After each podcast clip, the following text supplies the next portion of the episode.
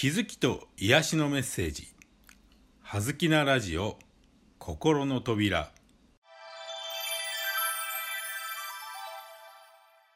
皆さんこんにちは。葉月光栄です。今日のテーマは主導権争いです。主導権争い。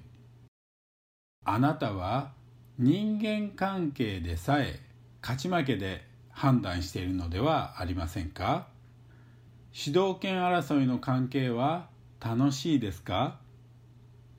主導権争いとは他人を自分の思い通りにコントロールし自分の欲求を満たそうとする行為です。人間関係の中で他人を支配し自分の意のままに操ることで自分の正しさや権力を誇示しようとする行為でもあると言えるでしょう。相手と主導権争いをしていると人間関係は常に勝つか負けるかの緊張の連続で心が休まることがなく苦痛に満ちたものになります。仮に主導権争いに勝利し一時的に相手を思い通りに支配することができたとしてもその相手は敗北感を感じることが苦痛となり主導権を取り戻そうと新たな争いが発生するかもしれません。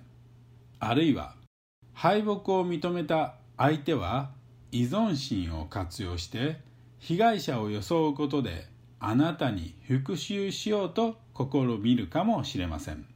いずれにしても主導権争いをしている限りその人間関係に勝者はおらずどちらも疑心暗鬼の敗者に陥ることになるだけです。主導権争いに陥るのは正しさは自分の中にだけしか存在せず自分の正しさで相手をねじ伏せようとするかたくなな態度が原因です。お互いの違いを認めて本音を分かち合えば全く新しいステージで相手と一つに統合できるのに相手の意見に耳を傾けず自分の枠の中から出ることを恐れて小さな殻の中に閉じこもっているだけなのです。主導権争いの奥に隠された原因とは自分でも気づかないうちに自分の中で最も否定している心の一部を相手に投影してしまっていることにあります。自らが禁止している行為を相手の中に見ることによってどうしても許せない。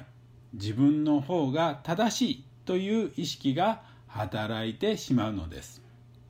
今日は誰とどんな分野で主導権争いをしているのか自分の内側をしっかり見てみましょう。あなたは相手のどこが許せないのでしょうか。相手との争いに勝ち相手を打ち負かしてでも証明したい。あなたの中の正しさとは何ですか？あなたは相手のどこが許せない？と思うのでしょう。相手と比べて自分の方が正しい？と譲れない部分はどこでしょう？あなたは相手と主導権争いをしていると勘違いしているかもしれませんが戦っているのは目の前の相手ではなく自分の内側にあるのです。必ずしも相手の意見に同意する必要はありません。互いの意見が違っていても何の問題もありません。認めること受け入れること許すこと信頼すること。そうやって相手とのつながりが感じられればそれで良いのです。目の前の相手と戦うことをやめ自分の中の正しさと戦うことを放棄すれば自然と主導権争いは消えていくのです。今日の話はこれで終わりです。